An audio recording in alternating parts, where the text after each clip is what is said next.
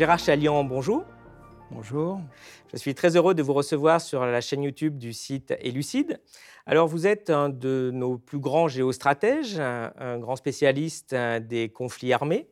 Euh, vous avez passé euh, plus de 50 ans dans plus de 140 pays, ce qui est assez impressionnant. Vous avez aussi enseigné dans les écoles les plus prestigieuses, comme l'ENA, l'école de guerre, Berkeley, Harvard. Mais vous êtes aussi un homme de terrain et vous avez été un observateur et même parfois un participant à une trentaine de guérillas euh, en Asie, euh, en Afrique, euh, en, Amérique, latine. latine. Alors pour commencer, j'ai envie qu'on parle un peu de l'Occident et de son statut, puisque les choses semblent évoluer très vite, très fort. Alors est-ce que l'Occident domine encore le monde? Très franchement, non. il fut un temps, pas très lointain d'ailleurs, où l'Occident détenait en quelque sorte le monopole de la violence. Euh, vous savez que au lendemain de la Seconde Guerre mondiale, par exemple, l'Europe a chuté de façon considérable. En 1914, l'Europe, je ne parle pas des États-Unis, l'Europe dominait toute l'Asie sauf le Japon et toute l'Afrique sauf l'Éthiopie. En 1945, nous ne dominions plus grand-chose, quelques colonies qui vont d'ailleurs euh, cessaient d'être des colonies entre 45 et 60, au terme d'une décolonisation souvent difficile. Cette période, c'est celle dite de la guerre froide. Très simple, finalement. Il y avait deux protagonistes, d'une part les États-Unis et leurs alliés, d'autre part euh, l'Union soviétique et ceux qui lui étaient soumis. Bon, on savait en somme qui était avec qui, c'était relativement simple. Après ça, il y a eu l'effondrement en 1991 de l'Union soviétique et il y a eu un bref moment où on a eu le sentiment, à tort ou à raison, que les États-Unis, seuls, pas de numéro 2, pas de numéro 3, à elle seule, elle était plus forte que les 10 qui suivent, euh, les États-Unis vont euh, créer un ordre nouveau, fondamentalement démocratique. C'est un peu ce que Fukuyama aux États-Unis avait dit. Il y a eu par contre euh, d'autres gens plus aigus, comme Zbigniew Brzezinski, dans son livre qui s'appelle Le Grand Échiquier, qui a dit si on veut rester les numéros un, trois choses sont importantes. D'une part, il ne faut pas que l'Europe s'unisse pour de bon. D'autre part, il faut surveiller les Chinois de près.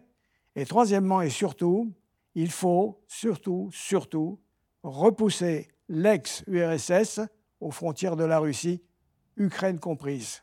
Pourquoi Ukraine comprise? Parce que sans l'Ukraine, 40 millions d'habitants minimum, peut-être 45, sans l'Ukraine, la Russie cesse d'être une grande puissance eurasiatique et n'est plus qu'une puissance asiatique. Voilà. Eh bien, c'est ce qui s'est produit. C'est-à-dire qu'au lendemain de la Seconde Guerre mondiale, lorsque euh, l'Union soviétique s'effondre, verbalement, les Américains disent bon, ben voilà, il n'y aura pas d'extension de l'OTAN et ça satisfait les Russes. Dans la pratique, il y a eu une poussée pour englober à l'intérieur de l'Europe tous les États qui avaient été des satellites de l'URSS, et en même temps qu'ils devenaient membres de l'Europe, ils devenaient membres du traité de l'Atlantique Nord, ce qui a été ressenti par les Russes comme une poussée s'approchant de leurs intérêts nationaux, de, leurs frontières, et qui risquaient de les amoindrir. Bon, ils ont plusieurs fois répété attention, il n'est pas question que l'Ukraine fasse partie, pas plus d'ailleurs que la Géorgie, de l'OTAN. Ils l'ont rappelé en 2008 au moment où les États-Unis ont dit oui, on va prendre à l'intérieur de l'OTAN les Ukrainiens et les Géorgiens. Il y a eu la guerre en Géorgie. Et finalement, on est resté sur cet euh, antagonisme. En 2014, dans les le, l'Ukraine passe du côté occidental. Euh, ça s'est très mal perçu par M. Poutine, qui à l'époque était quelqu'un d'extrêmement euh, populaire. Il faut quand même rappeler que dans les années 91, 2001, 2002, l'Union soviétique est dans un état de délabrement économique considérable. Moi, j'étais sur le terrain dans l'ex-URSS en 93, 97, 98. J'ai vu la misère J'ai vu les vieilles dames qui vendaient euh, les bibliothèques de leur mari mort, euh, des, types qui vendaient la dernière boîte de caviar. Enfin, il y a eu un effondrement du rouble. ils, suivaient euh, l'exemple donné par les États-Unis qui leur avait dit voilà, si vous faites ce qu'on vous dit de faire, vous allez vous sortir de votre arriération. Ce n'est pas du tout ce qui est arrivé. Quand Poutine est arrivé au pouvoir, il a restitué en, somme une, certaine fierté chez les Russes. Bon, voilà. Euh, le, tableau perçu de l'autre côté, vous voyez? C'est-à-dire que quand on juge une situation, il ne faut pas la voir uniquement avec la perception de l'un, il faut aussi donner quelle est la perception de l'autre. Alors, comme vous l'expliquiez, euh, l'Occident, finalement, a, dominé la planète au XVIIIe, surtout au XIXe siècle, un peu, un peu au XXe, et ça, il a fait parce que, finalement, il gagnait toutes ces guerres à l'époque. depuis la fin de la Seconde Guerre mondiale, en tout cas depuis le Vietnam, euh, en particulier, en fait, l'Occident prend débâcle sur débâcle. Alors, qu'est-ce qui euh, fait, selon vous, que euh, l'Occident, comme vous l'écrivez, est finalement devenu un grand expert dans l'art de perdre les guerres? Eh bien, qu'est-ce qu'on a gagné comme guerre? Très peu. Les Américains ont perdu la guerre du Vietnam. Jamais ils n'ont commencé la guerre du Vietnam en pensant une seule seconde que eux, Américains, pourraient la perdre comme les Français ils sont rentrés là-dedans en disant bon ben voilà, les Français euh, ont manqué d'aviation, ils n'avaient pas d'hélicoptère, nous euh, on, va écraser ces gens-là. Mais ils se sont rendus compte que du côté vietnamien, c'était des coriaces, qu'ils avaient l'intention de ne pas céder en aucun cas, qu'ils allaient disperser au grand maximum tout ce qu'ils avaient comme experts, tout ce qu'ils avaient comme euh, médecins, comme instituteurs, pour que dans les districts, dans les villages, le niveau soit le plus élevé possible. Euh, les, routes étaient détruites, on avançait à 15 km à l'heure, les ponts étaient détruits. Donc euh, les Vietnamiens, grâce à l'aide chinoise, entre autres, ont réussi à tenir. Les Américains ont perdu 58 000 hommes. C'était ressenti comme beaucoup. 58 000 hommes à un moment où, d'un seul coup, les Blancs, pour parler comme à l'époque, les Occidentaux, si vous préférez, ont découvert qu'il n'était plus, comme en 1900-1914, le tiers de la planète. Un homme sur trois était blanc, un homme sur trois était occidental. Aujourd'hui, par exemple, si on pose la question à quelqu'un, à votre avis, les Occidentaux sont combien? Bah, Il y a très peu de gens qui vous diront, bon, environ 12%, c'est-à-dire très peu. Les autres ont monté. Les autres ont monté, et alors la grande différence, c'est que quand vous montez en chiffres, comme les Égyptiens, vous ne résolvez rien. Les Égyptiens, ils sont plus nombreux, mais ils sont toujours aussi miséreux. Par contre, les Chinois, les Viettes, ils montent et en même temps, ils sont puissants parce qu'ils ont produit de la croissance économique. Le secret pour sortir de l'humiliation, du retard, c'est faire de la croissance économique.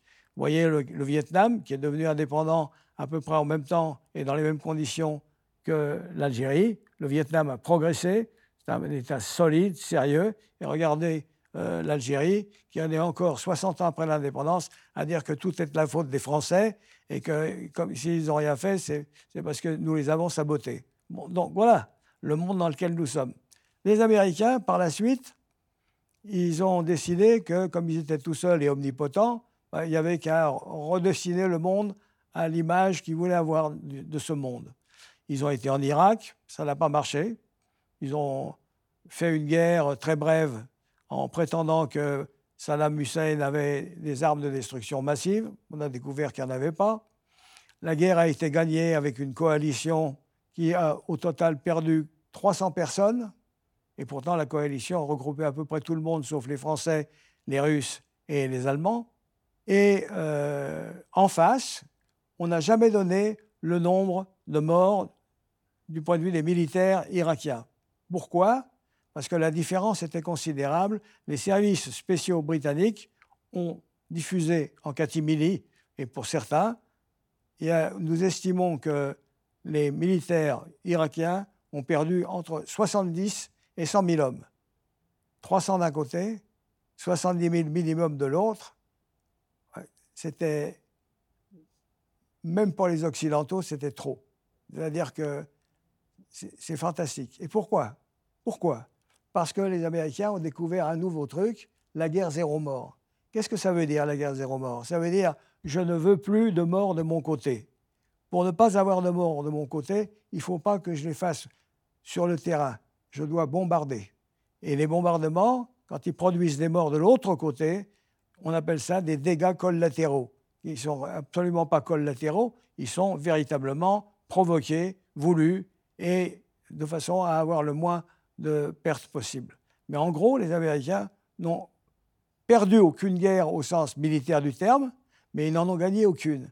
C'est à chaque fois des échecs politiques. C'est ça qui s'appelle perdre des guerres. Et nous, Européens, depuis 1945, nous n'avons gagné qu'une seule et unique guerre.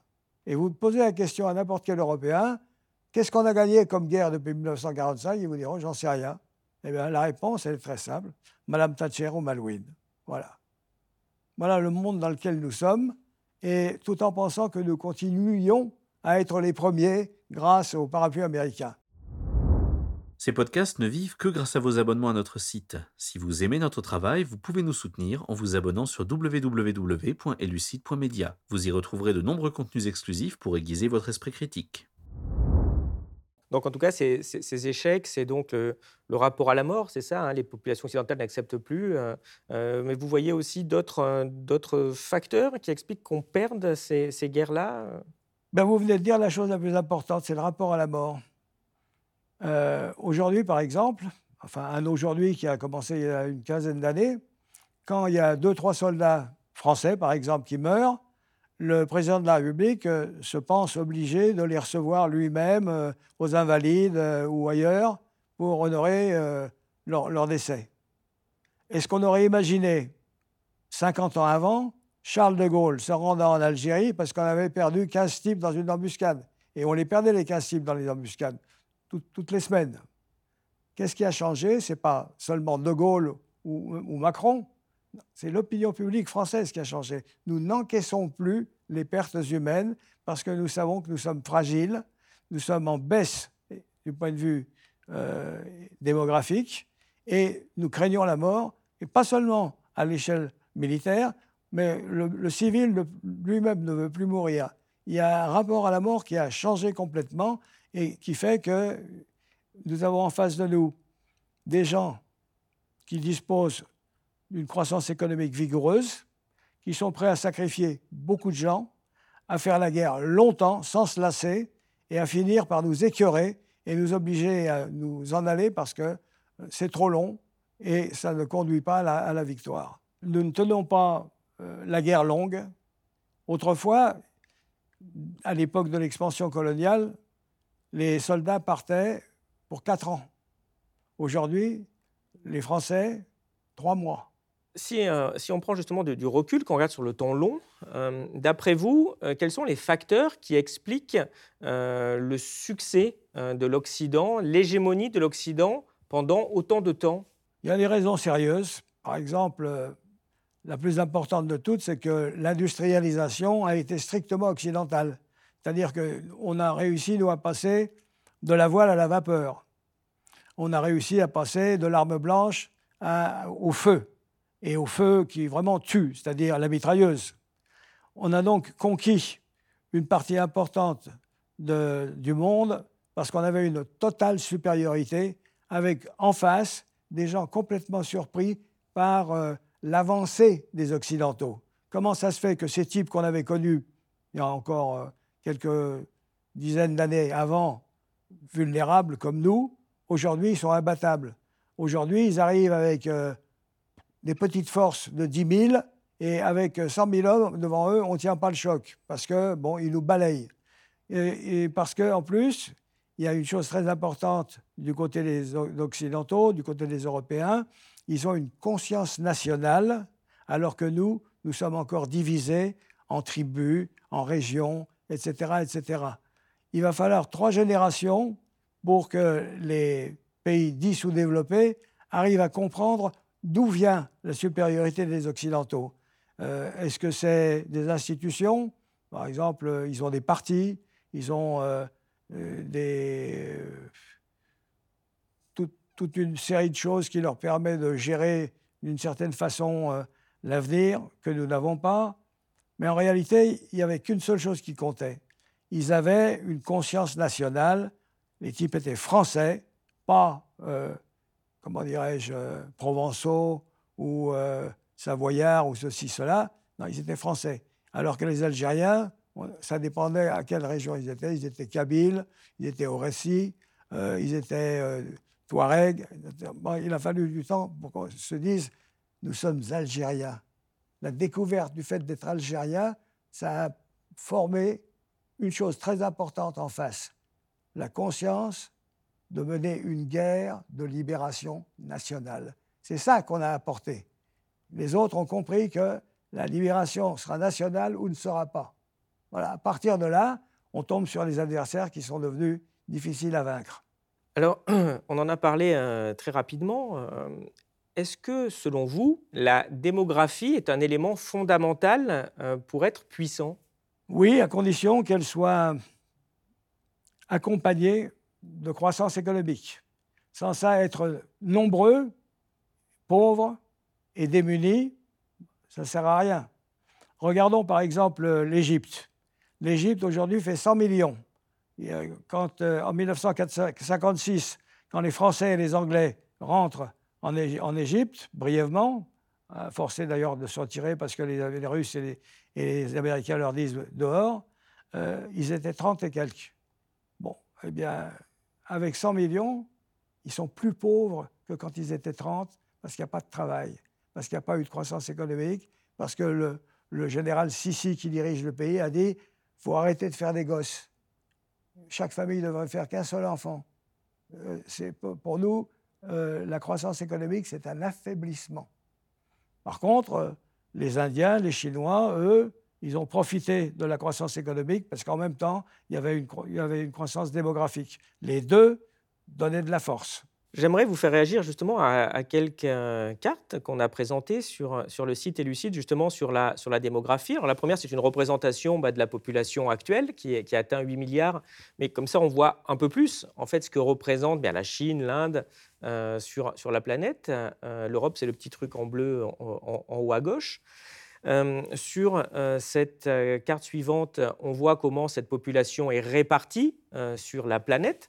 Euh, en termes de, densité, donc évidemment avec, l'Asie euh, très, très puissante et l'Afrique qui, augmente de plus en plus. Et surtout, ce qui est intéressant, c'est de voir dans cette euh, dernière illustration l'évolution dans le temps des populations avec, je dirais, sur la répartition de la population sur la planète depuis 1750 et avec les projections de l'ONU jusqu'en 2100 avec l'Afrique, avec l'Asie et, surtout avec l'Europe. Et comme vous le signalez tout à l'heure, l'Europe qui représentait, euh, pardon, l'Occident, hein, si on rajoute euh, l'Amérique du Nord, euh, un petit tiers de la population dans les années 1900, 1930, encore vers 1950, aujourd'hui ne représente plus qu'une petite, euh, enfin une, grosse dizaine de pourcents, et ça va continuer à décroître, mais on voit que euh, l'Afrique aussi va, va, va beaucoup euh, se, développer. Qu'est-ce que ça dit pour vous des, des, évolutions futures du monde dans ce contexte eh bien, de, de rééquilibrage géographique de la planète? Bon, il se passe des choses très importantes. de toute évidence, le chiffre des Occidentaux descend. 12% et il va aller décroître. De toute évidence, l'Asie progresse. Et elle progresse doublement, non seulement le chiffre de la population progresse, mais la puissance économique progresse également. En Afrique, on double. Euh, L'Afrique, c'était 100 à 140 millions au début du XXe siècle. Demain, c'est-à-dire d'ici 15 ans, vers 2040, ils vont représenter 25% de la planète. Manque de chance, ils sont nombreux, mais ils produisent pas grand-chose. On se sert de ce qu'ils produisent du point de vue des matières premières, parce que c'est acheté par les Occidentaux, par, par les Chinois, par d'autres, etc. Euh, eux, euh, leur niveau euh, d'éducation reste bas. Le travail, il n'y en a pas. Vous savez bien que les immigrants, c'est essentiellement des Africains. Et plus grand monde ne les veut parce qu'ils sont trop nombreux. On peut en accueillir certains, on ne peut pas accueillir toute la misère du monde. Donc l'Afrique, très mauvais sur les 30 à 50 prochaines années, c'est un avenir euh, conflictuel. C'est-à-dire que comme ils ne font pas de croissance économique, on va avoir une euh, montée démographique importante, pas de débouchés dans le travail, peu d'éducation, un désir d'émigrer considérable avec de l'autre côté pas beaucoup d'appels d'immigrés. Donc, on débouche sur quoi? Ben, On débouche sur les conflits intérieurs, on débouche sur les guerres civiles, guerres civiles qui vont amener euh, une montée des islamistes d'un côté, avec une participation des, évangélistes chrétiens qui sont du même style que les islamistes, c'est-à-dire pour la, comment dirais-je, l'opposition radicale, y compris armée. On va avoir euh, des conflits, des famines, euh, des épidémies, c'est-à-dire l'avenir de l'Afrique, pas gai. il y a un tournant qui vient de s'opérer, là, tout récemment, dans l'Ouest, mais ce n'est pas seul. Ça va très mal en Somalie, ça va très mal au Mozambique, ça va pas bien dans la Corne de l'Afrique. Il y a des, mouvements, euh, comment dirais-je, de, de prédation. Il y a une progression euh, de l'islamisme. Il y a des désordres. Il y a des coups d'État qui ne résolvent rien. C'est une dictature remplacée par une autre, avec un changement de patron et encore un patron qui va peut-être pas rester très longtemps. Bref, le désordre s'installe et il est euh, l'expression d'un monde qui est devenu multipolaire. Longtemps, le monde a été divisé en deux, hein, URSS, États-Unis. Ensuite, pendant quelques années, les États-Unis seuls. Maintenant, bah voilà, euh, qui aurait dit, par exemple, que, que l'Inde allait dépasser la Grande-Bretagne l'année dernière? Qui aurait pensé que euh, l'Arabie, qui a toujours été protégée depuis 1945 par les États-Unis, aurait finalement un régime qui permettrait à leurs dirigeants de dire euh, Monsieur le dirigeant des États-Unis, je refuse de produire davantage de pétrole pour vous faire plaisir, allez vous faire voir ailleurs. Impensable. Qui aurait pensé que nous aurions peur de la Turquie? L'Empire ottoman, c'est loin. La Turquie qui n'était rien il y a 40 ans, Aujourd'hui, on les voit agir en Libye, on les voit agir en Irak, on les voit agir en Syrie, on les voit agir au Nagorno-Karabakh, etc. Bon, euh, ils nous font peur. Vous expliquiez il y a quelques minutes avec l'exemple algérien finalement que, le nationalisme avait euh, permis euh, de, renforcer dans, les pays colonisés et bien, des mouvements qui leur ont permis bah, de, gagner des conflits et d'accéder à l'indépendance. Est-ce que vous estimez aujourd'hui que le nationalisme est une idéologie qui est nécessaire pour peser? Oui, très important. C'est ça qui fait bouger les Ukrainiens. C'est ça qui fait travailler les Chinois. C'est ça qui fait que nous voulons continuer à être nous-mêmes. Le nationalisme, c'est très important.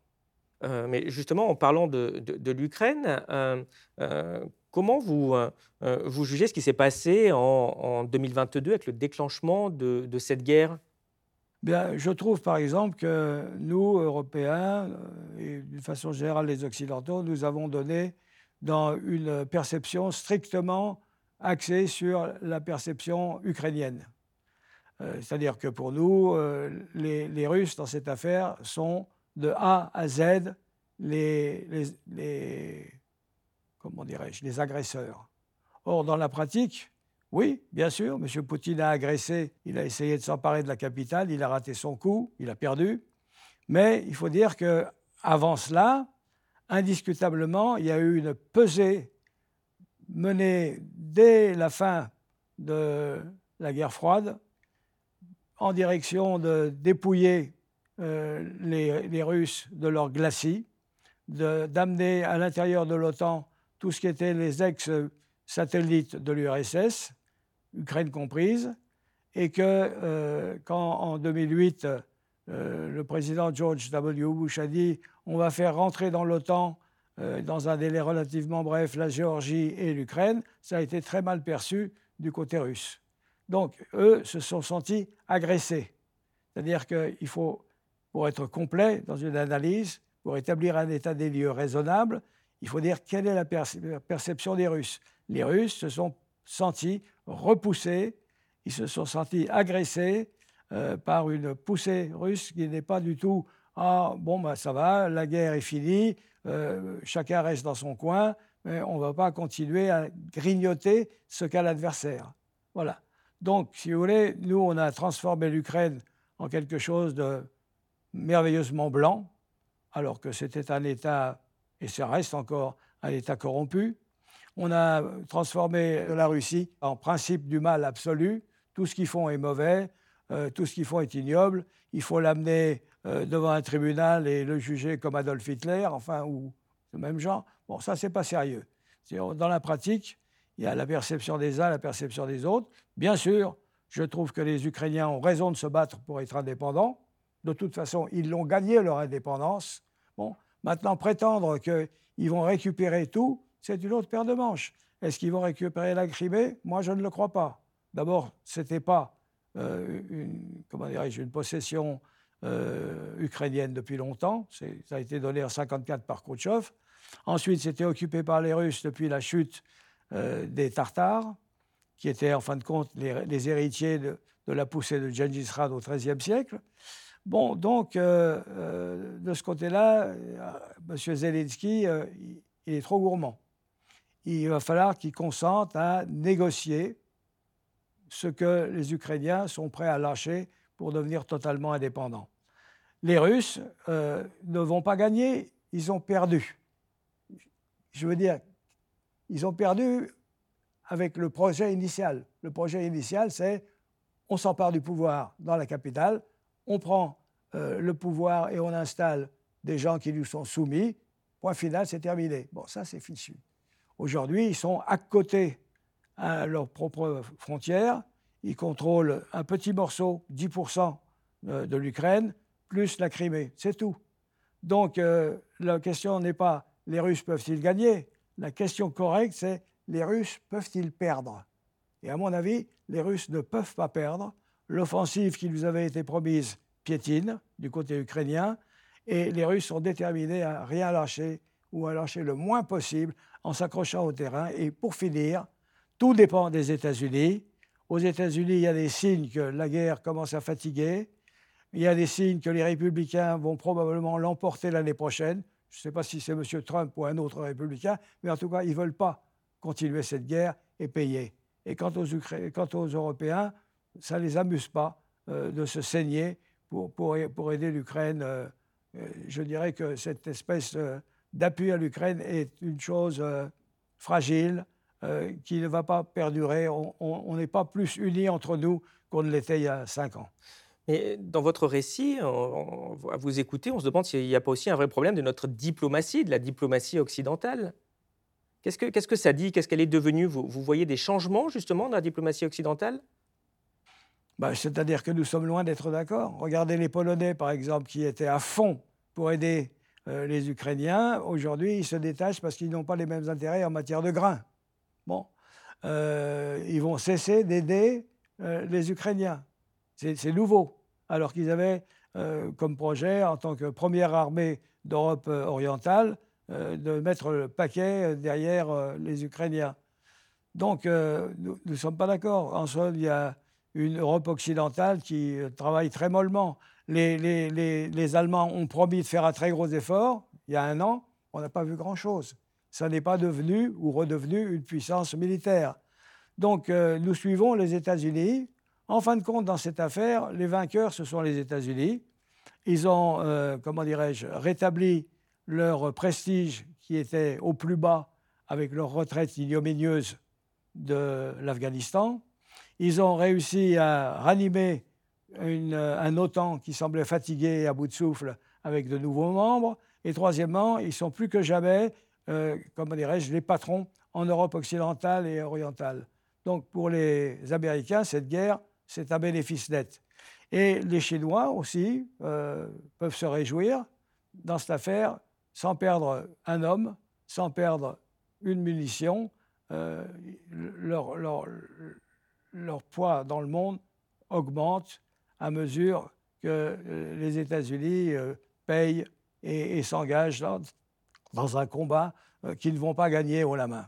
Mais quand on vous écoute, vous dites que finalement, voilà, bon, bah, il y a un conflit, un bout d'un moment, il s'équilibre, et vous dites, bon, bah, il va falloir euh, maintenant peut-être négocier une paix, puisque a priori, ça ne pas beaucoup bouger. Mais on voit qu'on a une grosse difficulté en Occident, puisque d'ailleurs depuis le début, on a vraiment des discours très forts euh, sur euh, des histoires de valeurs. C'est les valeurs occidentales, c'est la valeur de l'État agressé qui ne peut pas accepter de récompenser l'agression. Beaucoup de discours vous disent oui, mais là, si on négocie avec la Russie, finalement, ce serait la récompenser euh, d'avoir déclenché la guerre. C'est pour ça qu'ils veulent aller ben, récupérer chaque centimètre carré qui a été pris. Mais on voit que cette philosophie, finalement, empêche tout compromis et finalement toute sortie de conflit. Euh, à court terme, non? Comment vous voyez cette évolution des, discours, des positionnements occidentaux vraiment très fortement motivés par euh, ces, histoires de valeurs? Oui, bon, vous savez, il y a ce qu'on prétend. Hein. les valeurs, euh, qu'est-ce qu'on défendait comme valeur quand les États-Unis sont rentrés en Irak? On a menti en disant que M. Saddam Hussein avait des armes de destruction massive. on a menti en disant que en au Koweït, ils étaient en train d'achever des nouveau-nés euh, dans, des puéricultures. Euh, bon, euh, on n'a pas trouvé les armes de destruction massive parce qu'elles n'existaient pas. ils ont montré la fiole aux, Nations Unies dans laquelle il y avait l'arme décisive. Le, type qui l'a montré a dit bah, Moi, j'ai été forcé de le faire. Bon, bref, on a beaucoup truqué donc, dans la pratique, euh, il y a les valeurs dont on se réclame, qui sont très belles, et il y a ce qu'on pratique sur le terrain, qui n'est pas nécessairement la même chose. Bon, en face, de toute façon, ils se réclament de rien que d'une seule chose. S'ils si, gagnent, c'est qu'ils ont raison. Euh, s'ils perdent, euh, ils avaient raison quand même. Bon, donc il faut se méfier de ce que les gens prétendent, il faut voir ce qu'ils font dans la pratique. À mon sens, cette guerre euh, se terminera par un compromis, parce que je ne vois pas du tout euh, les Ukrainiens triompher dans ce qu'ils prétendent récupérer, c'est-à-dire tout ce qu'ils avaient à, la veille de l'agression euh, russe. Pardon. Donc, l'année prochaine, les élections américaines vont être décisives. Et à mon sens, les républicains vont la gagner. Mais ces, histoires de valeurs, est-ce que ça n'a pas aussi des conséquences très fortes dans notre position internationale, dans, la façon dont le reste du monde nous regarde? Parce qu'en effet, on a dit que bon, ben voilà, on allait soutenir l'Ukraine parce qu'elle a été agressée, évidemment, ça ne se discutait même pas. Et puis, quoi qu'il en coûte, on, aiderait, on ne céderait rien, avec des conséquences très fortes sur le reste du monde. Mais là, on a vu il y a quelques semaines que quand c'est les Arméniens du Haut-Karabakh qui se font agresser par l'Azerbaïdjan, ben, on a en fait de très belles déclarations et des tweets en soutien, mais qu'il n'y a absolument aucune sanction qui est prise. Il n'y a pas du tout la même, la même relation. Est-ce que le reste du monde ne nous voit pas finalement comme des espèces de, d'escrocs au double discours euh, quand ça les arrange, euh, qui se moquent un peu et des valeurs et de ce qui se passe aussi comme conséquence sur le reste du monde? Ben, Je ne peux qu'aller dans votre sens, qui est en fait euh, un constat. Oui, pour l'Ukraine, on a fait tout ce qu'il fallait faire, et même peut-être davantage. Et pour les Arméniens, on a essentiellement protesté, c'est-à-dire que nous avons euh, dit c'est inadmissible. Ce qui, dans notre vocabulaire à, nous, signifie je l'admets. Euh, on, dit euh, nous sommes concernés, ce qui veut dire dans la pratique je m'en fous. Donc les fameuses valeurs en question, c'est quand ça nous arrange, ce sont des valeurs sur lesquelles nous sommes prêts à nous battre, et puis quand c'est les autres qui ne sont pas très importants à nos yeux, par exemple, c'est vrai qu'en euh, Asie, en Afrique, ils ont le sentiment que puisque l'Ukraine c'est européen, puisque c'est blanc, etc., etc., on fait un gros effort, et que quand ce n'est pas ça, qu'au Darfour euh, on, s'entretue, euh, ben, on ne va rien dire. quand ça se passe ailleurs, les morts ont moins d'importance que quand ça se passe chez nous. Enfin, vous voyez, il y a deux poids, deux mesures qui font que nos valeurs sont à géométrie variable. Mais du coup, on se demande si l'Europe est encore capable finalement de, peser euh, sur, euh, sur le sort du monde. On a l'impression que l'Europe est quand même soumise assez fortement aux, intérêts américains. Qu'est-ce qui explique, selon vous, cette, euh, cette tendance qu'a l'Europe de se saboter? Je pense que nous n'avons, malgré notre déclaration d'intention de construire une Europe, en 60 ans, nous avons fait très peu. C'est-à-dire que l'Europe ne pèse pas militairement, c'est-à-dire en termes de puissance, elle ne pèse pas dans le monde d'aujourd'hui. À part, les Français qui disposent euh, du nucléaire, il y a qui, du point de vue militaire, en, Europe? Les Anglais sont partis, les Allemands sont, des zéros du point de vue militaire. Euh, bon, nous, nous, vivons à l'ombre des États-Unis. Aujourd'hui, euh, en termes de puissance, nous, pesons très peu. Nous avons des principes, mais on n'a pas la force de les appliquer. Alors du coup, la prochaine puissance, ce sera clairement pas l'Europe. Est-ce qu'il faut s'attendre à ce que ce soit la Chine? Et euh, dans ce cas-là, si, si c'était la Chine qui prenait le leadership, bah, qu'est-ce qu'on risquerait?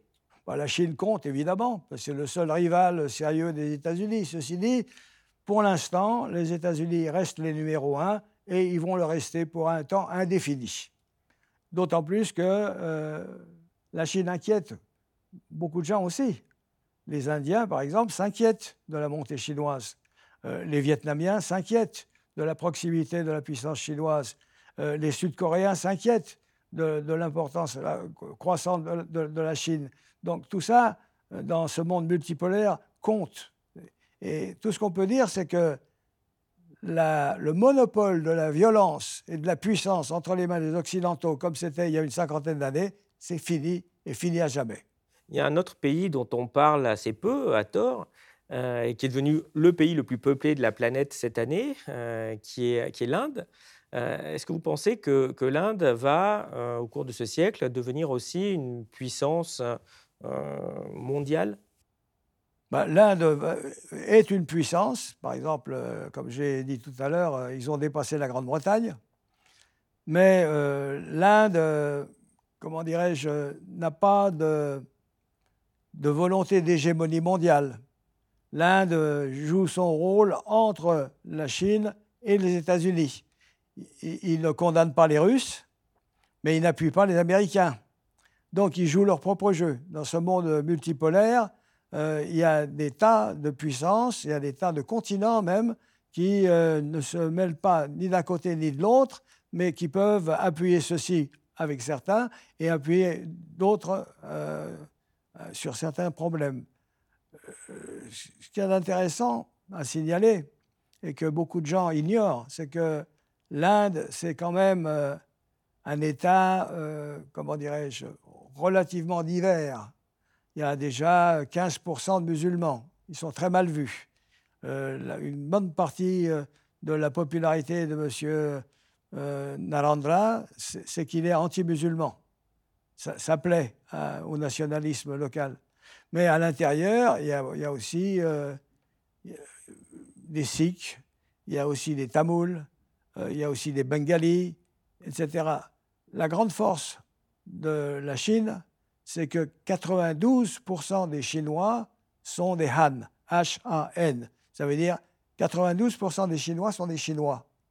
Euh, quel est l'État qui aujourd'hui a 92% de sa population qui est du même, euh, de la même origine, de, la même, des mêmes sentiments Très peu. Même nous, en, France, nous sommes beaucoup plus mélangés que ça. Quant aux États-Unis, qui publient, eux, des statistiques ethniques, ce que nous ne faisons pas, ben, l'année dernière, ils ont dit nous avons 57% de blancs et dans 10 ans, il y aura moins de blancs que de non-blancs aux États-Unis. Ben, voilà. Donc, euh, l'homogénéité chinoise les sert dans le match. Est-ce que vous estimez que euh, tout État est par nature impérialiste? Dans le désir, oui. Vous savez, la géopolitique, en fin de compte, la géographie, c'est essentiellement un désir d'expansion. Hein. Vous voulez ce qui est à l'autre. pour employer un vocabulaire très simple, la géopolitique, c'est en somme l'art de s'emparer de ce qui est à autrui. Nous sommes une espèce prédatrice. Mais euh, dans ce cas, il est euh, vraiment euh, illusoire de se dire qu'un jour on connaîtra un monde sans guerre? Moi, moi, je pense que oui. Je pense qu'on ne connaîtra pas de monde sans guerre, sauf s'il y en a un qui est capable de tenir tout. Non, autrement, nous sommes, euh, non, nous sommes des prédateurs. Je veux dire que on n'est on pas que des gentils, quoi. Alors, on va justement développer un peu plus sur, sur la guerre. Euh, est-ce que euh, ce qui nous préserve de la guerre, finalement, le plus, est-ce que ce n'est pas les, relations entre États? Euh, on voit que le fait qu'on achète beaucoup de choses à la Chine ou euh, bah, précédemment qu'on achetait par exemple aussi beaucoup d'énergie à la Russie pouvait influer euh, certaines politiques. Est-ce que vous estimez que le, développement économique, la forme un peu de, mondialisation qu'on a connue, est un facteur qui, par son interdépendance entre les États, permet de limiter les cas de guerre Ça peut, lorsque le bénéfice de la non-guerre est partagé par les deux. Si nous avons intérêt, vous et moi, à préserver la paix parce que ça nous arrange économiquement, euh, on ne va pas marcher bêtement euh, nécessairement vers l'absurdité d'une guerre qui va nous coûter même aux vainqueurs. Par contre, euh, si nos intérêts ne concordent pas, si je peux tenter de m'emparer de ce que vous avez en estimant que j'ai de fortes chances de gagner, je vais y aller. Donc en définitive, euh, c'est une question de perception de vos chances de l'emporter à un coût relativement limité. Ah bah, justement, il faut quand même estimer les, euh, chances qu'on a de, gagner. Et on voit que depuis plusieurs décennies, l'Occident euh, se lance dans des guerres qui sont essentiellement asymétriques. Euh, ce qui d'ailleurs n'empêche pas euh, de les perdre. Euh, selon vous, à quoi va ressembler la guerre de demain? Ça, c'est une question difficile. Parce qu'il y a technologiquement des changements qui s'opèrent en ce moment qui sont considérables. Par exemple, le drone. Le drone oblige les spécialistes comme moi, par exemple, de la, de la guérilla, à reposer tous les problèmes. Euh, comment est-ce qu'on peut faire une guérilla sur, des terrains, euh, comment dirais-je, euh, plats, ou peu, boisés, où c'est très difficile de réussir à rassembler un certain nombre d'hommes? Comment faire pour qu'ils ne soient pas écrasés par des drones? Alors qu'autrefois, il n'y a pas si longtemps, on pouvait se dissimuler, arriver à ne pas être atteint par un adversaire qui ne savait pas vous situer, etc., etc. Tout ça, tout ça est en train de changer à, vive allure. La, technologie s'emballe et, va, modifier des rapports de force. On va avoir des, gens euh, ultra, ultra armés, incapables d'écraser un adversaire euh, relativement peu nombreux, mais au courant de, de la technologie, qui vont savoir utiliser ça, qui auront peut-être des robots, etc. Très difficile à dire. Les, les, changements se font sous nos yeux, là.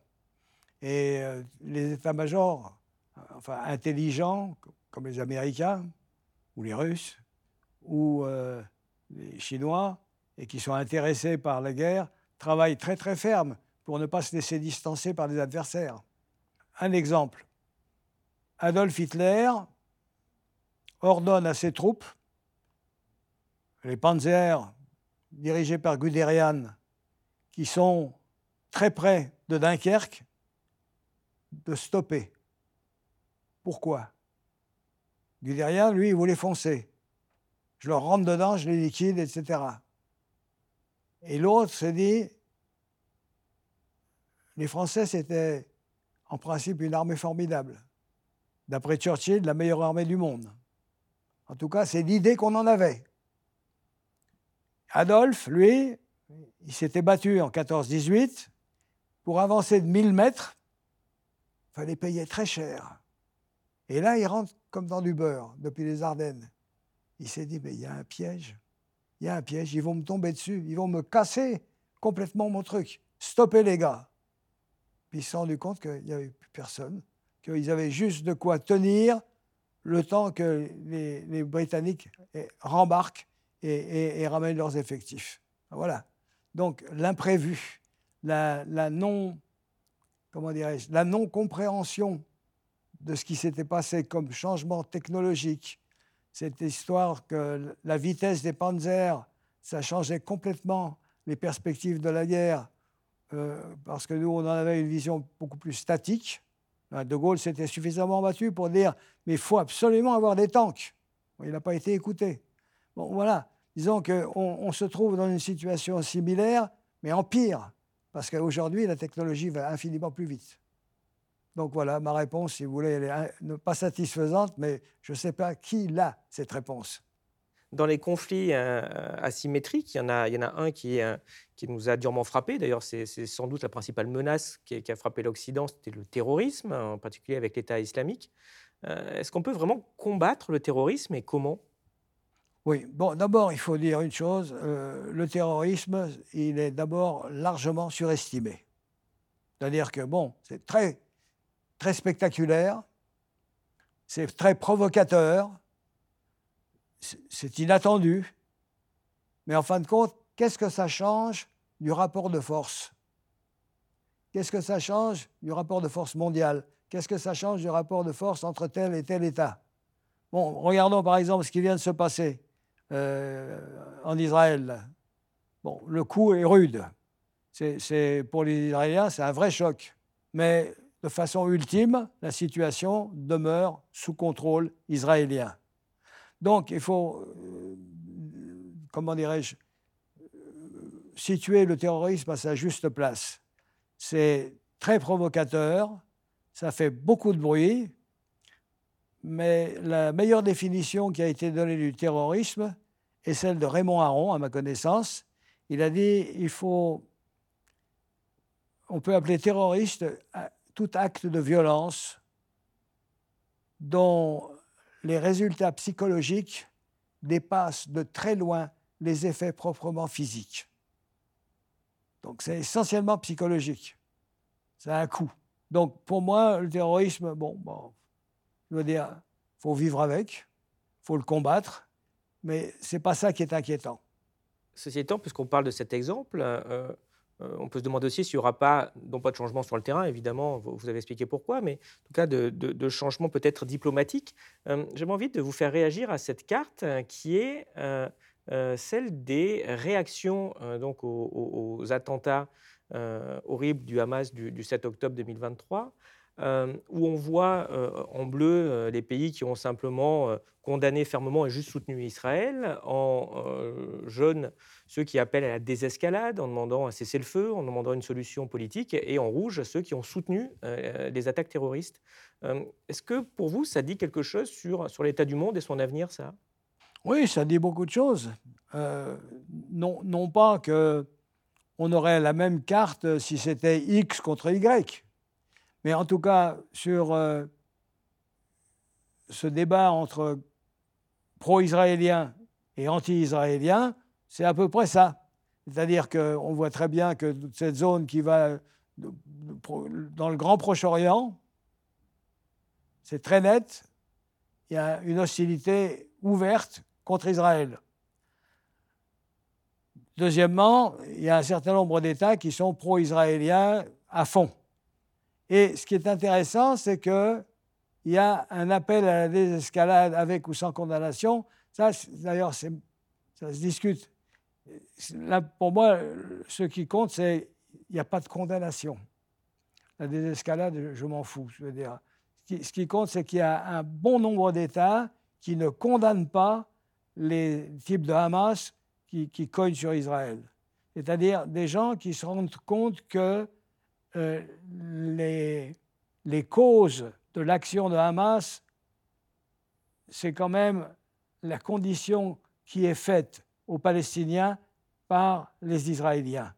Et ça, vous voyez qu'il y en a un paquet. Hein non seulement il y a la Russie, la Turquie, la Chine et puis euh, euh, une grande partie de l'Amérique latine, mais en fin de compte, en nombre d'hommes, ça fait beaucoup. Ça fait beaucoup de gens qui ne sont pas pour la condamnation de ce qui est fait euh, par Hamas et qui, chez nous, ne, se discute même pas. Nous, nous sommes du côté israélien. Je dis nous, pas vous et moi, mais nous, euh, occidentaux, on est du côté d'Israël, il n'y a aucun doute. Et bon, euh, certains d'entre nous peuvent regretter la situation qui est imposée aux, Palestiniens, mais en fin de compte, à nos yeux, ça ne justifie pas euh, ce, massacre de gens qui sont, en fin de compte, des civils. Mmh, c'est bien évident, mais ça fait quand même plus d'un demi-siècle que ça dure, ce conflit israélo-palestinien. qui concerne quand même en gros une dizaine de millions de personnes dans la zone, Oui. que le reste du monde regarde peut-être à coup de déclarations, de condamnations, mais sans trouver de solution. Est-ce que vous pensez qu'on va en sortir et comment? Moi, à titre personnel, je ne vois pas ce conflit, comment dirais-je, trouver une solution simple et rapide. la meilleure preuve, c'est qu'il existe depuis 1948, pour ne pas remonter au-delà. La deuxième, c'est que peut-être, je dis peut-être, eût-il été plus efficace côté israélien en 1967, à une époque où, en principe, les États arabes avaient l'intention de liquider, et en tout cas ils l'avaient exprimé, ils avaient l'intention de liquider Israël en 67. On s'était ému du côté occidental en disant attention, Israël peut-être va disparaître à tort ou à raison. La guerre s'est passée en quelques jours. Dès le deuxième jour, elle était gagnée du côté israélien. Chez les Arabes, la défaite a été une catastrophe. On s'y attendait pas. On était sûr de gagner. Je parle des opinions publiques. Peut-être, peut-être, je ne dis pas que c'est la bonne solution, il n'y a pas de solution juste dans cette histoire. Mais peut-être que c'était le moment, au lieu d'avoir 700 000 réfugiés, peut-être qu'il fallait carrément expulser tous les Arabes de Palestine en direction de la Transjordanie, où il y avait déjà une majorité de Palestiniens, se débarrasser du régime hachémite et proclamer que c'est ça la Palestine. Peut-être.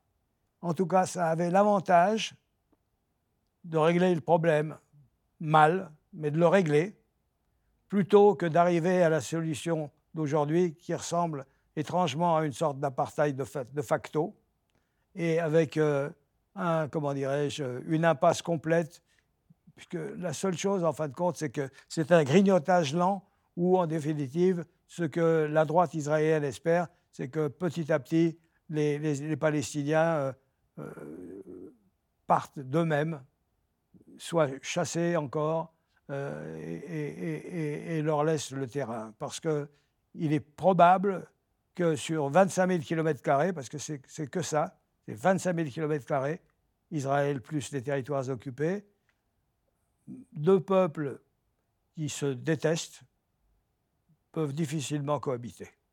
Voilà. ce que je vous dis là est très personnel, euh, sera euh, vivement critiqué par certains, d'autres pourront l'admettre, mais en tout cas, euh, ça a le mérite d'apporter une solution moins inique que l'État d'aujourd'hui, parce qu'en définitive, tant qu'on est vivant, le fait d'être expulsé de quelque part vous laisse encore une chance d'être en vie. Bon. Et, vous ne craignez pas à terme des, réactions, euh, pour finir sur ce sujet, de l'opinion euh, arabe qui pourrait euh, faire pression aussi sur l'Occident pour résoudre le problème euh, ou sur les BRICS. Puisqu'on a vu là, c'était donc pour les, pour les 50 ans de la guerre de 73. Mais enfin, il y avait eu très rapidement derrière des, des chocs pétroliers qui avaient suivi. Est-ce que c'est pas quelque chose qui pourrait arriver? Ou est-ce qu'il n'y a, a, plus d'opinion publique arabe et tout le monde s'en fout finalement? Ce que je constate, c'est qu'il y a une partie maintenant non négligeable des États arabes qui reconnaissent Israël, dont ils avaient dit qu'ils ne le reconnaîtraient jamais. Donc, euh, ce n'est pas eux qui vont, en quelque sorte, militer pour une solution radicale. Je pense que les alliés arabes des Palestiniens ont été, pour l'essentiel, bavards et qu'en définitive, leur soutien a été, euh, en définitive, dérisoire. Alors, on voit qu'on est dans une période de, mutation. Hein, comme vous disiez, plein de choses vont, vont, très vite. Euh, si on regarde aussi hein, sur euh, plus le, long terme, on voit qu'on est aussi confronté à des problèmes d'épuisement des ressources, des problèmes de crise climatique, écologique. Est-ce que vous pensez qu'il va y avoir un, impact important sur les relations internationales? Et de quel ordre finalement Est-ce qu'il y aura plus de coopération ou plus de conflits? Là aussi, c'est difficile de prévoir exactement comment ce sera véritablement vécu. Je ne parle pas du ressenti. Hein. Le ressenti, c'est une chose. On a par exemple des tas de gens qui euh, sont déjà très angoissés sur euh, ce que le climat euh, va devenir.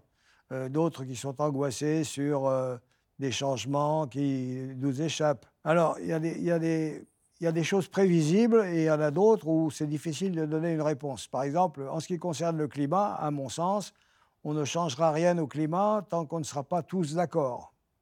Parce qu'on ne peut pas changer le climat euh, dans, une petite proportion du monde en, espérant que les autres euh, euh, vont suivre. En, fin de compte, où, on, arrête de polluer tous ensemble, ou certains continuent de polluer pendant que d'autres arrêtent de le faire. je veux dire, c'est pas, on débouche nulle part là-dedans. On en parle. Moi, je me souviens, par exemple, j'étais sur un bateau français.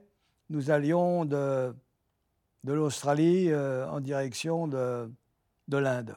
On est arrivé en Inde, dans un petit port du sud de l'Inde, et euh, l'équipage a descendu euh, les ordures euh, produites à l'intérieur de notre bateau, avec bon, les, les, ordures de, telle sorte, le papier de telle sorte, le truc, tout ça. Enfin, exactement ce qu'on vous demande de faire dans les poubelles d'aujourd'hui. Hein. Et moi, j'étais avec un copain sur, sur le bateau et je regardais la mer. Tout était souillé les, mecs foutaient tout à la mer. C'était un immense bordel à perte de vue, dégueulasse. Et nous, on arrivait avec nos petits sacs, bien rangés, etc. C'était ridicule. On était comme une goutte d'eau propre dans, dans, un, dans, un, bain de boue. Voilà.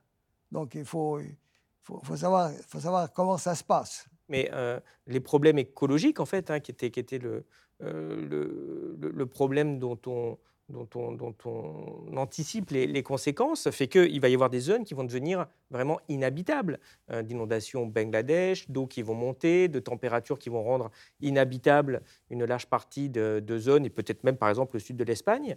Euh, c'est ça aussi qui peut déclencher des vagues de migration climatique, en fait, et, ce n'est pas quelques personnes. Et euh, si ça, c'est le pays qui prend l'eau aussi, euh, il va y avoir des conséquences assez fortes au niveau international. Voilà, ce que vous soulevez sur un avenir relativement prolongé et lointain, euh, c'est un fait. C'est-à-dire que nous, ne savons pas s'il ne va pas falloir un jour penser à, aller sur Mars plutôt que de rester là. Hein. C'est-à-dire que le monde devient à terme difficilement prévisible et catastrophique peut-être. Ceci dit, euh, il ne faut pas en rajouter sur l'anxiété, parce que je vois que dans les, dans les médias, par exemple, euh, il y, a, une, vente d'anxiété considérable, hein, avec des mecs qui continuent tranquillement dans leur propre vie à eux, à consommer, pépère, etc. Il faudrait savoir si je suis vraiment inquiet ou si je vends de l'inquiétude tout en continuant à vivre comme je vivais avant-hier. Bon, attention à ça. Je veux dire, euh, sauf si on est un angoissé ou un dépressif, il n'y a pas de raison de se gâcher l'existence en disant ah on marche vers la catastrophe. Bon, il faut, oui, il faut dire attention, il y a des choses qui peuvent être faites. Oui, on peut militer pour ceci, pour cela, etc. Enfin, il ne faut pas non plus transformer le truc en euh, une espèce de fatalité qui nous tombe sur la gueule et dont il n'y a pas moyen de sortir vivant. Alors j'ai une question, euh, désolé, encore un petit peu angoissante, mais euh, quand on parlait de la guerre, surtout dans la deuxième moitié du XXe siècle, évidemment, ce qui venait rapidement euh, en tête, c'était une guerre nucléaire. Est-ce que vous, craignez, vous, un, jour, qu'on ait un, conflit nucléaire? Est-ce que c'est de la science-fiction ou est-ce que c'est une menace sérieuse? C'est une menace que nous allons sérieusement essayer d'éviter. C'est-à-dire que ceux qui disposent du nucléaire jusqu'à maintenant savent qu'il n'y a pas de vainqueur dans une guerre nucléaire. Vous savez ce que c'est que la capacité de seconde frappe? C'est-à-dire que vous m'agressez, bon, vous m'avez touché, mais vous savez que j'ai aussi du nucléaire sous-marin, j'ai des, euh, avions en haut que vous n'avez pas détruits non plus. J'ai une capacité de vous frapper à mon tour. C'est-à-dire que vous allez également subir des pertes considérables. Est-ce que vous avez vraiment envie, après m'avoir frappé très durement, d'être également frappé durement vous? Est-ce que vous êtes sûr, et ne pouvez pas l'être, de m'annihiler totalement dès le premier coup Non. La capacité de seconde frappe, si vous voulez, c'est en fin de compte euh, le rappel de ne te suicide pas toi-même en pensant m'éliminer. Donc c'est ça qui retient. Ce n'est pas parce que nous sommes devenus sages, c'est parce que nous savons le prix que nous allons devoir payer si nous agressons. Nous, nous, nous avons la paix parce que nous avons les moyens de nous détruire mutuellement. C'est ça qui nous rend sages. Si on était sûr de pouvoir détruire l'autre et de pouvoir survivre tranquille, on l'aurait déjà fait. Voilà, nous sommes de cette espèce-là. Donc moi, je n'y crois pas à la guerre nucléaire. Mais à, vous écouter, le mouvement qui a eu les tentatives américaines de créer des boucliers, euh, justement, euh, pour détruire les missiles dans notre pays, euh, est-ce que bien loin d'apporter la paix, c'est ça qui pourrait apporter la guerre nucléaire? Oui. Est-ce que est-ce qu'on est sûr que le bouclier est suffisamment infranchissable? Est-ce qu'il est suffisant pour couvrir tout ce que je veux couvrir? Tout ça reste hypothétique. Voilà. Donc, l'improbabilité de la guerre nucléaire est considérable tant mieux qu'elle soit aussi dangereuse, parce que sans ça, on l'aurait utilisée. Alors pour les conflits ben, justement non nucléaires, euh, est-ce que vous pensez que les populations civiles ont un, rôle à jouer euh, dans les conflits auxquels participent leurs pays? Euh, Je pense aux mobilisations qu'il y avait eu de la population au moment de la guerre du Vietnam, aux mobilisations pour essayer d'empêcher la guerre en, Irak, l'indignation justement après Abu Ghraib. justement, quel, rôle ont les populations civiles d'après vous? Bah, Écoutez, le, rôle de la population civile depuis la Seconde Guerre mondiale, c'est d'être la victime. C'est-à-dire aujourd'hui, euh, la, guerre n'est pas considérée comme jusqu'en 1914 une guerre entre combattants. Non, il s'agit de détruire l'autre. Et l'autre, c'est une majorité de civils. Aujourd'hui, les guerres mènent à la, mort d'énormément de civils. Ça fait partie du moyen de pression dont on dispose. Oui, mais justement, est-ce que euh, euh, je dirais, nous, civils, on a aussi des moyens pour essayer d'empêcher les gouvernements de mener des guerres ou d'arrêter les guerres, justement, de faire pression? On n'est pas très doué. Hein je veux dire que d'une façon générale, quand les, quand les gouvernements ont réussi à convaincre que la guerre allait être gagnée, euh, on suit. Moi, je vois bien qu'il y a des endroits où euh, le dirigeant dit ben voilà, on va la gagner facilement. De toute façon, en face, c'est une bande de salauds, on va les écraser ça marche. C'est-à-dire que les forces qui ne veulent pas euh, la guerre, bon, c'est surtout chez les nantis, ceux qui ont beaucoup à perdre. Bah, de ce côté-là, on est devenu mou. Nous, en Europe, on est venu très mou, par exemple. Euh, si on était attaqué, on tient combien de jours avec le matériel humain dont nous disposons? Pas très longtemps. La crainte de la mort est devenue telle que euh, le, désir de combattre, non, il n'y a pas. Euh, pourquoi est-ce que les Ukrainiens tiennent, bien face aux Russes? D'accord, parce qu'ils veulent l'indépendance. Mais aussi à cause d'autre chose. Les Ukrainiens comme les Russes, c'est le même terreau. Ils, font partie de la même façon de considérer le monde, la mort, la guerre, la paix. Nous, nous avons été comme ça jusqu'en 14-18. On pouvait rester à chier dans les tranchées pendant quatre ans et tenir. Aujourd'hui, on ne pourrait plus le faire. Non. On est, on est devenu ramolli par 60 euh, ans de paix et de prospérité relative. Certes, mais vous dites que finalement, d'un côté, on est très mou et qu'on n'a pas envie de faire la guerre. Et pourtant, il y a quand même des, discours et même des politiques hein, qui aujourd'hui sont beaucoup plus bellicistes que ce qu'il pouvait y avoir parfois par le passé avec le soutien de l'opinion publique. Euh, est-ce que c'est lié au, fait peut-être que la propagande aussi marche trop bien? Enfin, il n'y a plus beaucoup de pacifisme. Euh, comment vous voyez justement ce, rôle des médias? Bon, Je vois qu'on parle beaucoup et on agit peu hein, dans, nos zones. Le verbiage tient, lieu d'action. Grosso modo, pour passer vraiment à l'acte, sauf si on peut garantir que ce sera très bref et victorieux, ça ne marche pas. C'est-à-dire que dans nos zones à nous, en tout cas, c'est-à-dire celle de, la longue euh, paix très prolongée euh, et de la consommation euh, considérée comme étant la chose la plus agréable qu'on puisse avoir dans l'existence, la mobilisation est très difficile. Nos mentalités ont beaucoup changé, nos protestations restent essentiellement verbales, Est-ce qu'on accepterait de se lancer dans un, quelconque conflit pour sauver des gens qu'on voudrait bien sauver? Qu'est-ce qu'on a fait, par exemple, euh, pour le Calabar? Des mots. On n'a pas dit euh, euh, stopper. on n'a rien fait du tout. non, je, trouve que d'une façon générale, nous, nous, nous, nous, payons en mots ce que nous ne faisons pas en actes. Voilà. C'est un constat. Hein. et, justement, dans, dans la guerre, pour vous, c'est quoi le rôle des médias euh, est-ce qu'ils ont un rôle de propagande important? Comment vous jugez ce, rôle des médias dans la guerre? Le, rôle des médias, c'est de la propagande pour l'essentiel. Je vois bien, par exemple, euh, la propagande que nous faisons pour l'Ukraine. Bah, nous ne nous rendons pas compte véritablement de l'état des lieux. Nous, pesons à 100% pour les Ukrainiens. Je ne dis pas que ce n'est pas bien, mais je dis c'est de la propagande. Nous ne faisons pas une analyse euh, tranquille en disant, voilà, les, Russes ont, quelques raisons euh, de s'inquiéter de la politique menée par les Américains, de leur recul, euh, du fait qu'ils voulaient euh, que la, Géorgie et, et, l'Ukraine fassent partie de l'OTAN. Ils l'ont dit carrément en 2008. Les accords de Minsk qui permettaient aux, russophones de parler le russe n'ont pas été respectés, etc. etc. C'est-à-dire qu'on a montré qu'une partie de la réalité parce que nous faisons de la propagande.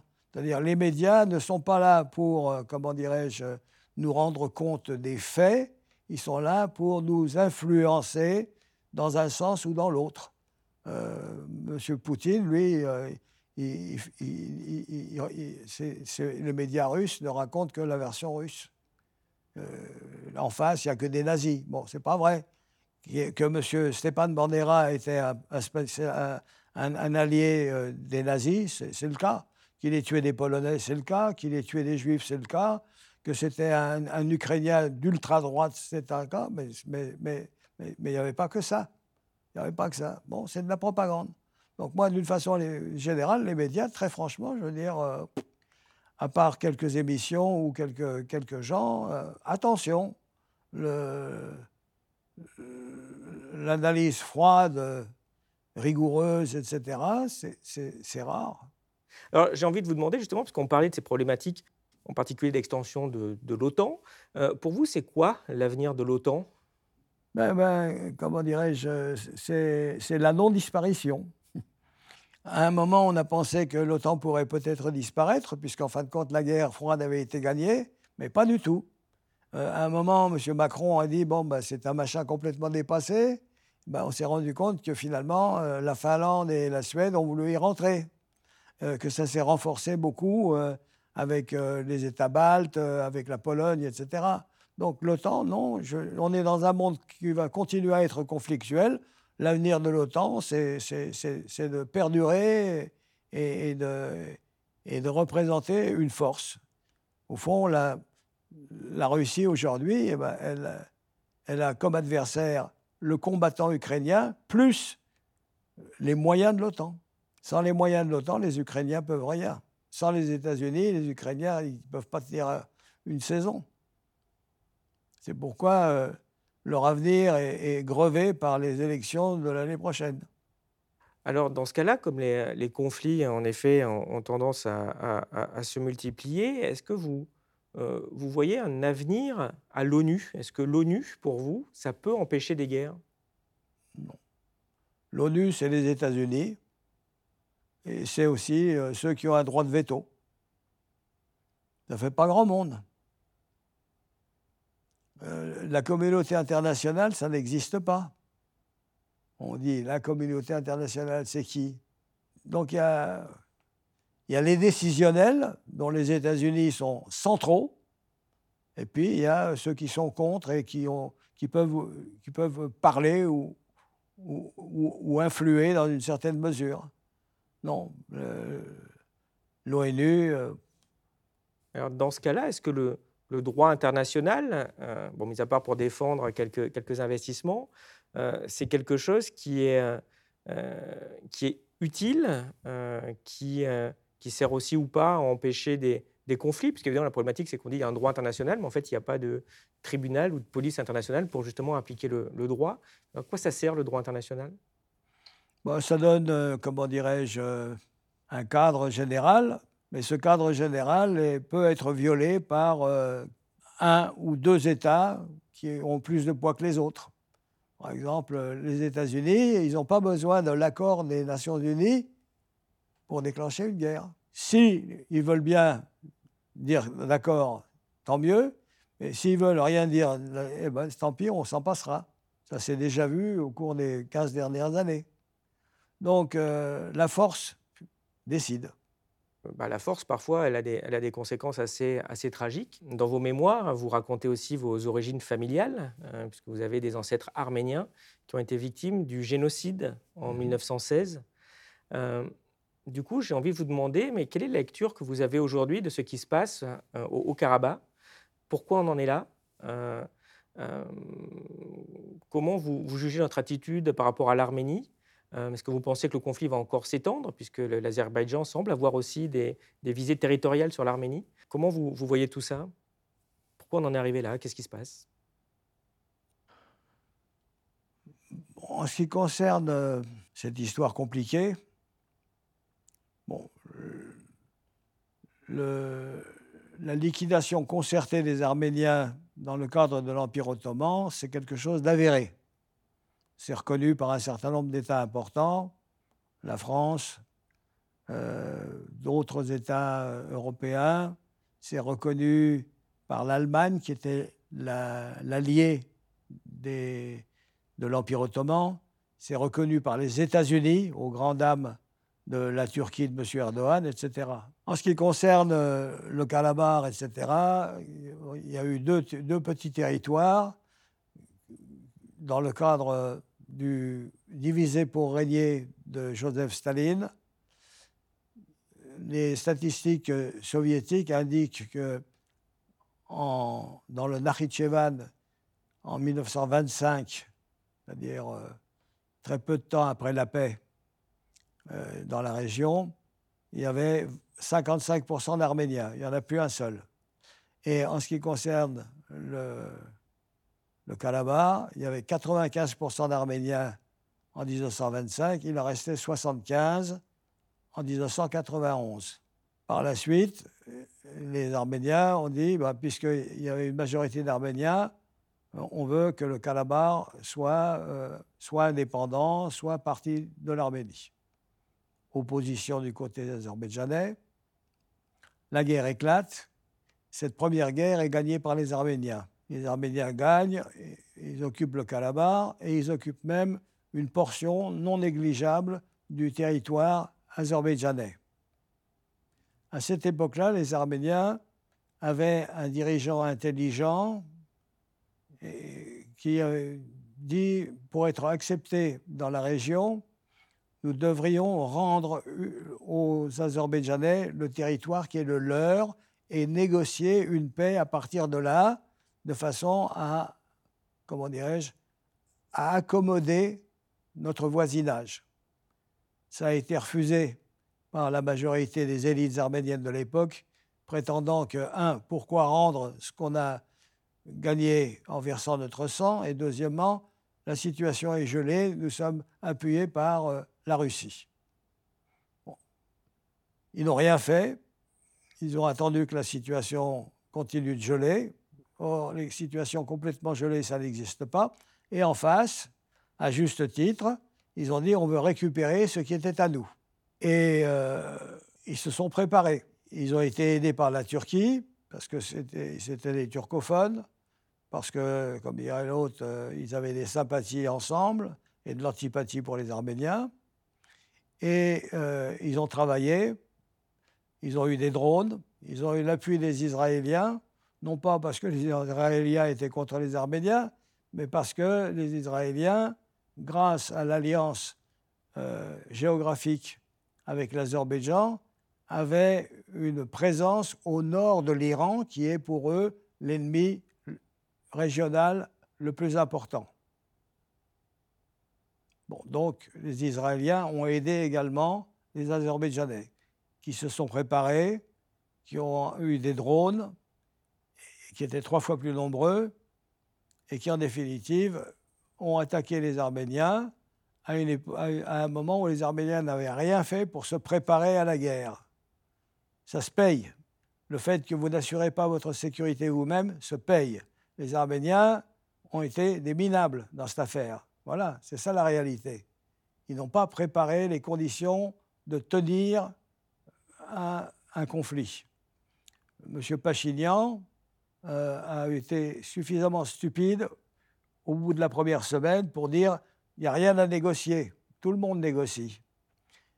De surcroît, euh, M. Pachinian, par la suite, s'est écarté de l'aide soviétique pour passer du côté des Occidentaux, ce qui pouvait pas faire plaisir aux Russes qui n'ont pas défendu les Arméniens quand ils ont été attaqués.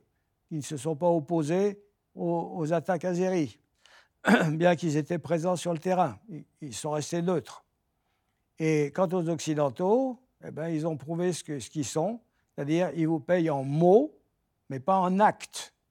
Personne n'a rien fait pour les Arméniens, parmi les Européens, pas même les Français qui sont les plus, euh, comment dirais-je, sympathisants de l'Arménie. Et quant aux Américains, bon, bah, à part euh, faire une, euh, comment dirais-je, une, une euh, préparation ensemble avec une, une centaine d'hommes, etc., ils n'ont rien fait non plus. C'est-à-dire, il n'y a eu que des mots. Ils ont envoyé Mme Pelosi pour faire un très beau discours, et puis ça s'est arrêté là. Donc les Arméniens, en quelque sorte, ils ont payé la médiocrité de leurs élites politiques qui ne se sont pas préparer un conflit inévitable et qui était perdu dès le premier jour. Bon. Alors, les, les Azerbaïdjanais, ils en ont profité. Ils ont voulu que les Arméniens s'en aillent et ils ont coupé les vivres, ils ont coupé les accès. Et puis, ils ont dit bon, ben, de deux choses l'une. Ou vous foutez le camp et on vous laisse partir, ou bien vous voulez mourir sur place parce qu'on va attaquer. Bon, ben, les mecs sont partis. Ah, c'est pas un génocide, ça. C'est une expulsion. Et, euh, comment dirais-je, euh, les Russes n'ont pas bougé. Les Arméniens, dans cette affaire, ils ont perdu. Mais, comment dirais-je, euh, ce, qui leur est tombé sur la gueule, ben, ils n'ont rien fait pour l'éviter. Il y a des craintes que ça puisse s'étendre parce qu'il y a un corridor que les Turcs et les euh, Azerbaïdjanais aimeraient bien avoir pour avoir une continuité territoriale euh, sur, sur les, territoires turcophones. Bon, c'est possible. Les Iraniens sont contre parce que ça les coupe de tout. Euh, est-ce que les Russes vont peser pour empêcher les Turcs de le faire ou les Azerbaïdjanais de le faire? Je ne sais pas. par contre, ceux qui vous disent l'Arménie va disparaître, ils vont terminer le génocide, je trouve que c'est de la propagande. Personnellement, je n'y crois pas. Je ne vois pas pourquoi ils iraient euh, vouloir euh, la, liquidation de l'Arménie. les Russes ne laisseraient pas, les, Américains ne le laisseraient pas faire non plus. On n'en est plus à la, période où on érase complètement un État au nom de je ne sais quelle pureté, etc. Donc, euh, l'exposé que je viens de vous faire, c'est le plus proche possible de, l'état des lieux sans y mélanger ni, de la morale ni de la propagande et, en distribuant les, responsabilités. Maintenant, bon, euh, naturellement, il y a toujours des mots désagréables. Quand, quand les Azerbaïdjanais disent les Arméniens sont des fils de chiens, je trouve que c'est une escalade verbale absurde bon, et, et, infecte. Mais, euh, mais je ne crois pas qu'ils veuillent l'éradication de l'État arménien et, qu'en plus, s'ils le, le, voulaient, ce que je ne crois pas, euh, qu'on les laisse faire. Euh, puisque vous en avez parlé aussi, comment vous jugez l'évolution de la Turquie? Bah, Je trouve la Turquie, comment dirais-je, dirigée par un dictateur ayant le sens stratégique très développé. Je trouve que les Européens se laissent manipuler et terrorisé. Je trouve que, bien que M. Erdogan aimerait bien faire partie de l'Europe, il n'est pas question. On n'a pas du tout les mêmes intérêts et on n'a pas du tout les mêmes valeurs. Euh, lui, c'est un islamiste proclamé. Euh, ce qui vend du point de vue idéologique, c'est jamais que tout ce qui peut nous nuire à nous, d'origine euh, judéo-chrétienne et en même temps de, de, gens attachés aux valeurs de la démocratie. Donc, d'une façon générale, ils, ont la chance euh, géographique d'être au confluent de l'Europe, de l'Asie et de l'Afrique, et très important à cet égard, mais que leur rôle sur le plan international euh, ne nous est pas, à nous, occidentaux, véritablement favorable. Alors une autre zone de tension actuelle, euh, de basse intensité pour le moment, c'est Taïwan. Euh, au vu de ce qu'on a dit sur la Chine, est-ce que vous pensez que c'est une zone qui pourrait se transformer en conflit ouvert? Je, pense que les Chinois sont suffisamment intelligents pour ne pas se lancer dans un conflit qu'ils ne sont pas sûrs de gagner à 100%. Le, temps travaille pour eux. Euh, Taïwan euh, finira par leur tomber dans le bec. je trouve que c'est les Américains qui, en grande partie, essayent d'ameuter tous les États qui s'inquiètent de la puissance excessive à leurs yeux de la Chine pour dire que Taïwan est en grand danger. Bon, je pense que euh, les Chinois ne sont pas assez stupides pour se lancer dans un conflit qu'ils ne sont pas certains de gagner. Donc, euh, je, crois qu'on fait beaucoup de, tam-tam autour de Taïwan et qu'il est fort peu probable qu'un conflit éclate dans un délai relativement rapproché. Eh bien, on est arrivé à la fin de, cet euh, entretien. merci beaucoup. Euh, je vais vous poser notre question traditionnelle. Qu'est-ce qui, selon vous, est connu de peu de personnes et qui mériterait d'être connu de tous? Moi, je peux difficilement répondre à une question de cet ordre, mais enfin, je trouve qu'en tant que Français, euh, j'aimerais bien que mes compatriotes euh, se rendent compte à quel point nous sommes devenus moins importants dans le monde contemporain et à quel point, comment dirais-je, notre recul qui continue euh, est grave.